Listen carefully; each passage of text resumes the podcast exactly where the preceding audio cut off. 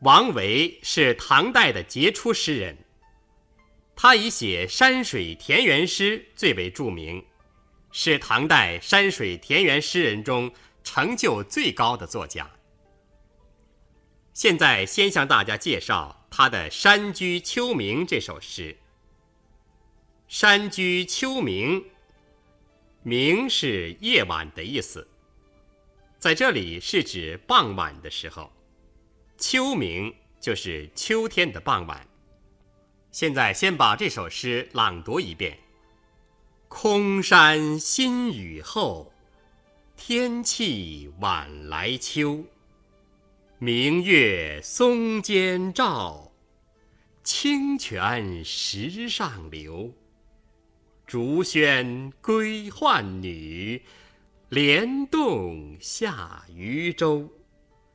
随意春芳歇，王孙自可留。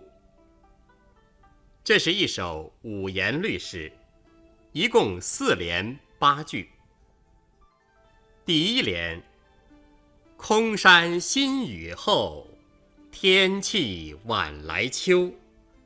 空山的“空”字，在这里不当空空荡荡、一无所有讲，而是由虚空的意思引申为深远和宁静。这两句是说，秋天的傍晚，在一个寂静深远的山村里，刚下完雨，天已放晴。空山新雨后，天气晚来秋。两句，既概括地点明了“山居秋暝”这一诗题，又突出了“新雨之后”和“晚来之时”这样的意境，从而为第二、第三联的写景做映衬。因此，这一开头的两句，读来似乎平淡。却很有兴味。第二联：“明月松间照，清泉石上流。”这两句按照一般的说法，应该是“明月照松间，清泉流石上”。现在，诗人先写出“明月松间”和“清泉石上”。两组自然景象，最后才着力点出“照”字和“流”字，这样就突出了“照”的状态和“流”的动态，整个画面也因此而活泼起来。还有“明月松间照”的“松间”二字，值得品味。这既显示了月光照在松林之上。又写出了月光透过松树间的空隙，斑斑驳驳地洒落在地上。读完这两句，我们再回过头来体味一开头的“空山新雨后，天气晚来秋”两句，就越发感觉到这境界之美了。一场秋雨，把本来就很秀美的山村。洗涤得更加洁净，空气也似乎分外新鲜。明月的清光洒在还带着水珠的松树上，因新雨而格外充溢的泉水在山石上潺潺流动。接下来第三联：“竹喧归浣女，莲动下渔舟。”竹喧的喧，是指浣喜归来的妇女们在竹林中的喧笑声。仔细推敲起来，里面也包含着妇女们在竹林中穿来走去的时候，竹子晃动撞击发出的声音。莲动下渔舟，是说水中的荷花摆动，原来是渔船摇过来了。这两句的写法是先写听到的竹喧声和看到的莲动景象，然后再写竹喧和莲动的原因，推出换衣归来的妇女和沿流而下的渔船，从而构成一幅有层次、有节奏的电影镜头般的活动画面，而不是换女归竹轩、渔舟下莲洞这样平铺直叙、和盘托出，显得意境深远，耐人寻味。最后两句。随意春芳歇，王孙自可留。随意是任凭、照例的意思。王孙本指贵族公子，这里指诗人自己。这两句诗原出于《楚辞·招隐士》：“王孙兮归来，山中兮不可以久留。”意思是说。王孙公子，快回来吧！山中是不能久留的。在这里，王维反用其意，说春天的景象虽然要照例的消失，我还是愿意留在山中，因为秋天山中的景色也是美好的，值得留恋的。随意春芳歇，王孙自可留。是作者的感慨。一方面表露出诗人对山中秋色的喜爱，一方面也表达了诗人情愿隐居山林而不愿意做官的思想。这是一首五言律诗，只有八句四十个字。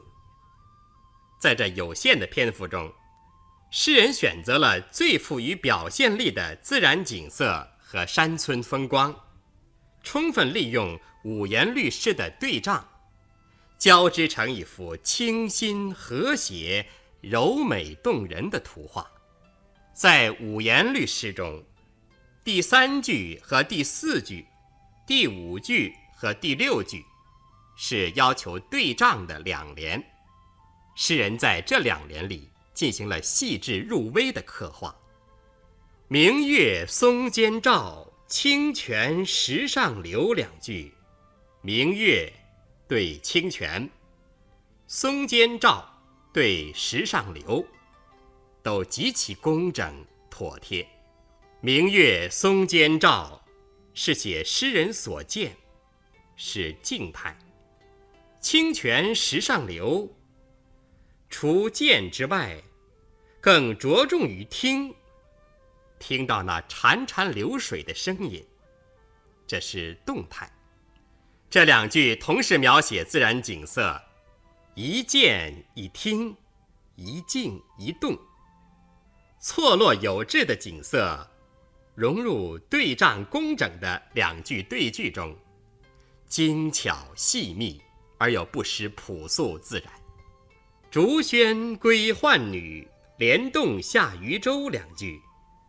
对仗也很工稳，“竹喧归浣女”是写听到的声音，“莲动下渔舟”是写看到的景象，这也是一听一见。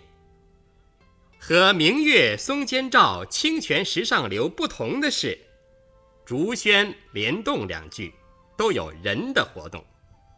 从这个意义上说，这两联又形成了一个。静和动的对照，“明月松间照，清泉石上流”两句是描写静态的自然景色，“竹喧归浣女，莲动下渔舟”则是偏重于描绘动态的山村风光。然而，诗人在描写动态的时候，并没有直接去写人的活动，而只是写听到的竹喧。和见到的联动，这完全是由诗人从静观中捕捉到的形象，是静中见动。蝉噪林亦静，鸟鸣山更幽。写动是为了衬静。诗人就是用这种手法，为我们描绘了一幅宁静深远，而又不是死气沉沉的山村景象。我国古典诗歌中，动词的运用是十分重要和极其讲究的。在一首诗或一句诗中，一个动词往往能起到画龙点睛的作用。在《山居秋暝》这首诗中，“明月松间照，清泉石上流。竹喧归浣女，莲动下渔舟”这四句，其中的“照”“流”“喧”“动”四个动词，对这首诗意境的构成起着一字落下而境界全出的作用。一个“宣”字，就把妇女们欢喜归来时的音容笑貌刻画得栩栩如生；一个“动”字，那莲花和渔舟的形态便随之而出。王维不但是一个杰出的诗人，还是一位有名的画家，以能诗善画并称。他甚至被后世推为南宗山水画派的鼻祖，可见他在山水画上的高深造诣。他在写山水田园诗的时候，就常常以画家的眼光来观察山水，也常常以画家的手法来表现山水。因此，他的山水诗不但有丰富的诗情。而且有浓郁的画意，一首优美的山水诗，犹如一幅精彩的山水画。宋代诗人苏东坡在评论王维的时候，曾经说过：“为摩诘之诗，诗中有画；观摩诘之画，画中有诗。”摩诘是王维的另一个名字。现在介绍的这首《山居秋暝》。就可以说是诗中有画的典范，在深山雨后、秋天傍晚的背景下，明月高照，松林一片，清泉汩汩流于石上，竹林丛中喧笑的妇女们在走动，荷花洞处，渔船在穿行。这不就是一幅诗意盎然的山水画吗？